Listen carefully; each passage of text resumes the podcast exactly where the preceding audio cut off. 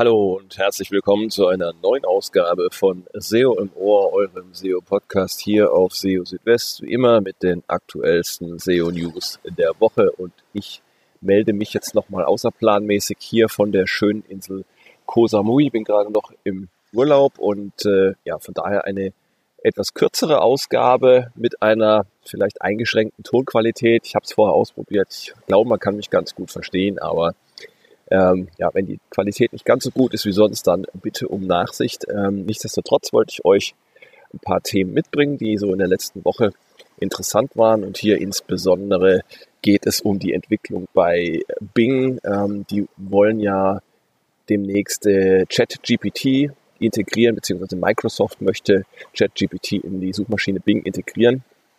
Und das könnte spannend werden, auch mit Blick auf die Konkurrenz auf dem Suchmaschinenmarkt. Außerdem auch noch zwei weitere interessante Themen in dieser Ausgabe. Einmal äh, geht es um die Start- und Endtermine von Google-Updates, die äh, Google ähm, kommuniziert und äh, was da genau dahinter steckt hinter diesen Terminen.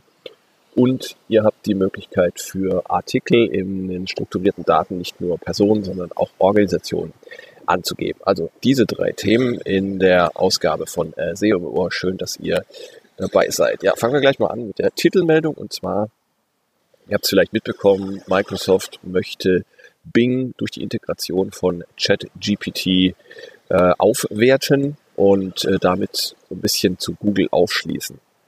ChatGPT ist ja im Moment in aller Munde. Das ist ja dieser äh, Chatbot, der von OpenAI zur Verfügung gestellt wird und ja, der in der Lage ist, ähm, sich mit euch fast mit einem Menschen äh, zu unterhalten, beziehungsweise er antwortet äh, fast wie ein Mensch, ist in der Lage, Konversationen durchzuführen, kann Code generieren, kann sich Geschichten ausdenken und vieles mehr. Also die Möglichkeiten sind da wirklich sehr, sehr groß.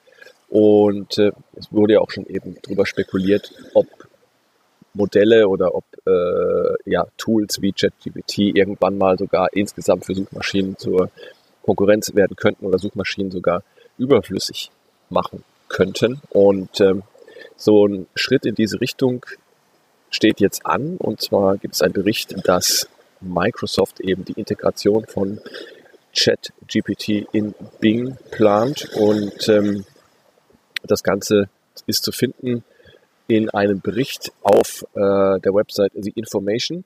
Ähm, bekannterweise hat Microsoft sich ja vor einiger Zeit an OpenAI mit einer Milliarde Dollar beteiligt und äh, möchte jetzt eben offenbar da auch ähm, seine Früchte rausziehen.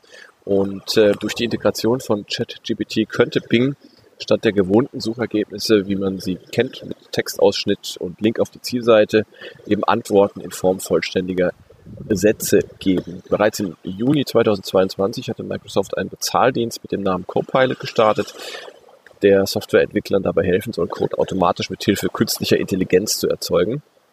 Und dieses Tool hat inzwischen zahlreiche äh, hervorragende Bewertungen auch verschiedener Entwickler erhalten. Und ja, Copilot und eben auch ChatGPT basieren beide auf einem Generative Pre-Trained Transformer Modell, kurz auch GPT, äh, das auch bekannt ist als Large Language Modell. Ähm, ein Transformer ist eine Art von Deep Learning Modell, das Beziehungen aus großen Datenmengen ableiten kann, die aus dem Internet zusammengesucht wurden, mit dem das Modell trainiert wurde. Auch Google nutzt solche Modelle, äh, allerdings vor allem dazu, die Qualität der Suchergebnisse zu verbessern.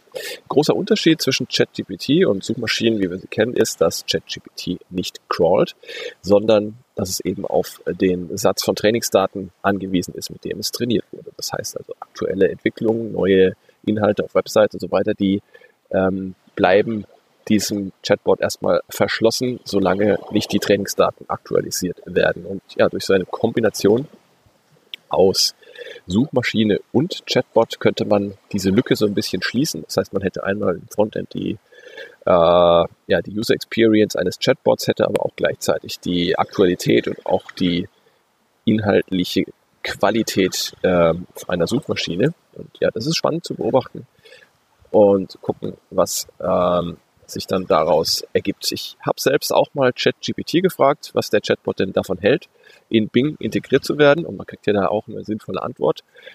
Und die lautet jetzt hier wörtlich, ich denke, dass Bing von der Integration von ChatGPT profitieren könnte.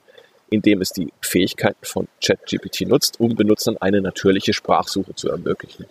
Statt Benutzer zu zwingen, spezifische Suchbegriffe einzugeben, könnte ChatGPT Benutzern erlauben, ihre Anfragen in einer Art und Weise zu stellen, die für sie am natürlichsten ist, wodurch die Benutzererfahrung verbessert wird.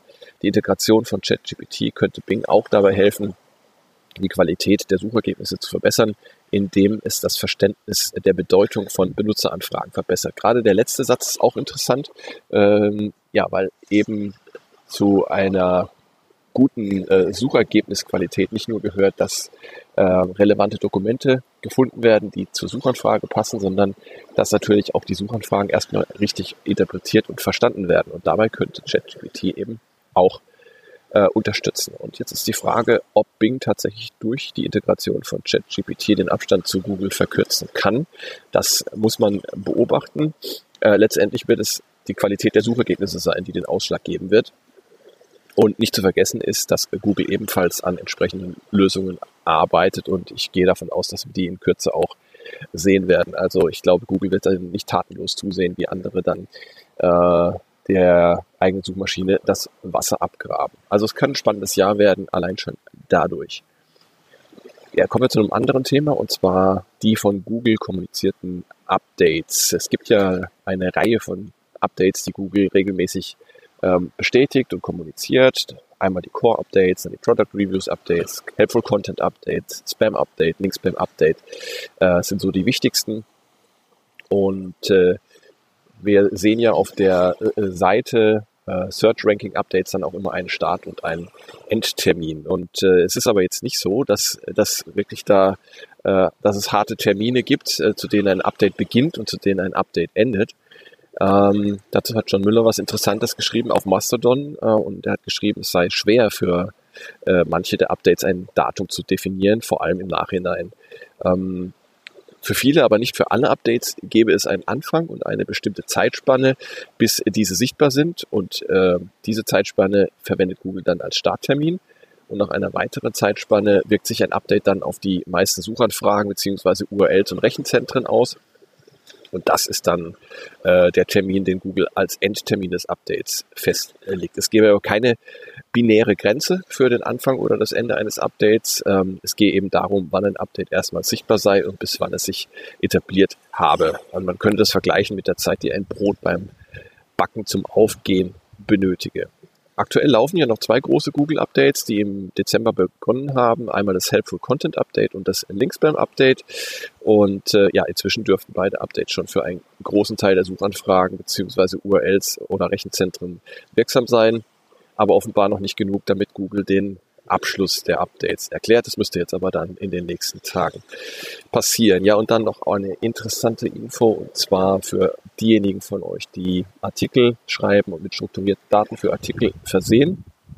Ihr könnt nämlich als Autor oder Autorin äh, nicht nur eine Person, eine natürliche Person nennen, sondern auch eine Organisation. Ähm, die Angaben zu Autorinnen und Autoren auf Websites sind wichtig, weil sie Transparenz über die Herkunft der Inhalte und die damit verbundene Expertise liefern. Das hilft sowohl den Lesern, äh, wird aber auch von Google genutzt, um Inhalte, Seiten und Websites zu bewerten. Stichwort EAT, habt ihr ja bestimmt schon mal davon gehört.